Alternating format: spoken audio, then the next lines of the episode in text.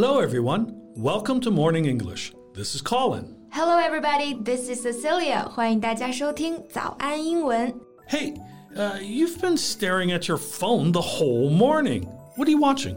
Oh, I was just watching live stream，就是现在火到不行的直播哈。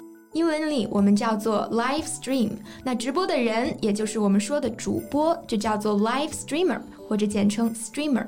那在这里呢，live 表示现场直播，stream 表示流量。For example, let's watch the live stream together. Oh, I'm good. I don't need to buy anything, especially lipstick. 哎，这就落伍了吧？直播又不是只卖口红、卖化妆品。There are all kinds of live streams nowadays. For example, the one I watched this morning was about police cracking down on prostitution. What? yeah, 你没有听错啊 ，prostitution 就是指色情行业，而 crack down on something 这个短语啊，表示制裁、镇压。所以呢，crack down on prostitution 就是指打击色情行业，俗称扫黄。So the policeman we were talking about is named A Te. He's a policeman, but also a social media influencer. No, in Chinese, you call it uh, Wang Hong, right? Yeah, yeah, yeah，网红。 在英文里面呢，我们叫做 social media influencer，或者直接叫 influencer。 Oh, wow. I just did a quick check. He has more than 10 million followers. 是啊，他在抖音和 B 站上面有一千多万粉丝呢。那像这种社交媒体上的粉丝，我们不用 fans，而用 follower 这个词，也就是关注者。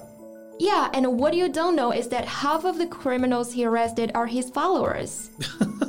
So, why are his videos so popular? 嗯，可能是因为每一次拍摄都是现场实录，而且每一次出警都是危机重重啊，就临场感特别强。Uh, I've never watched these kind of subjects before.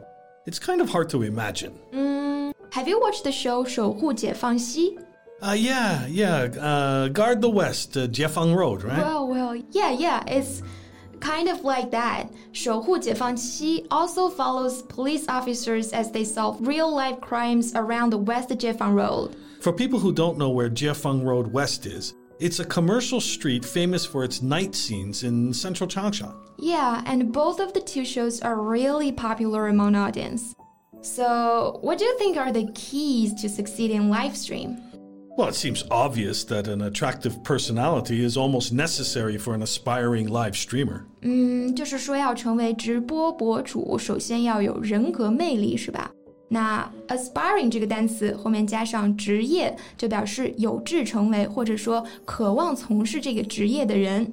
Indeed, the genre's biggest stars are distinctive characters, each with their own personality that helps them stand apart. Yeah, I know what you mean here. 就比方说这些头部主播薇娅、李佳琦，他们都有着非常鲜明的个性啊。Yeah, Viya has a girl next door, big sister appeal. She has this relaxed manner and sense that she's speaking directly to her fans. This has helped her grow a considerable fan base and, more importantly, inspire a deep, trusting bond among her followers. 是的，那在李佳琦这儿又有点不同了。He draws on his experience in the beauty industry to speak in a professional manner. Unsurprisingly, the combination has proved persuasive enough to make Lee one of the biggest selling live streamers. 李佳琦他就特别善于利用自己在这个美妆行业积累的经验啊知识，所以就会显得特别的专业。 那利用某种经验或者说技巧，我们可以用 draw on 这个动词短语。 Oh, and choosing the right live streaming platform is also very important. Live streamers should weigh up the options against their intentions, target audience, and goals. 没错啊，选对适合自己的直播平台也非常重要，需要主播去仔细的权衡。那 weigh up 就表示权衡、评估某事，because each platform's user base is slightly different. And live streamers want to make sure their intended audience is present on the platforms they broadcast on. Right, like uh, Douyin and uh, Kuaishou are the best known social networks with the biggest audiences of live streaming in China. These are the ideal spaces for aspiring KOLs. Yeah, Douyin and Kuaishou both enjoy a large, diverse fan base. But Kuaishou is celebrated for its ability to capture the imagination of young people in lower tier cities and rural areas. 大家应该都感受到了，快手它特别能够展现我们所谓的小镇青年的生活状态。 他们的想象力和对生活的热爱。那小镇青年，也就是生活在三线城市以下，或者是这种县城的年轻人。三线城市呢，我们用 lower tier city 来表示。 Oh, I know one. Uh, you girls just love it. It's called 小红书, right? Yeah, right. 小红书。小红书确实是女性用户比较多的一个呃平台。I think one reason for its success is that everybody has the potential to be a KOC on it. You mean KOL? No, no, no. 我们都知道 KOL 是 Key Opinion Leader，关键意见领袖嘛。后来又出了一个词叫 KOC，其实就是 Key Opinion Consumers， 关键意见消费者。All right. Since you look so interested in this field, have you ever thought about becoming a KOL or a KOC or uh, whatever K K I L L? No, it's difficult than what we imagine. Building a critical mass of viewers can be a slow process. And hosts who already enjoy a sizable online following certainly have a considerable advantage. Conversely, live streamers who don't have an existing public profile or a following on other social platforms will have to do the hard work of building an audience from scratch. Hmm. Do you know where the expression from scratch comes from?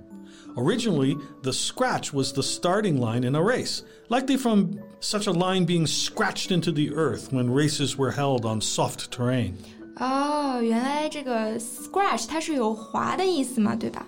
那它指代早期体育比赛的时候在地上滑的这种起跑线。所以呢，from scratch 就表示从起跑线开始，也就是从零开始，从头开始。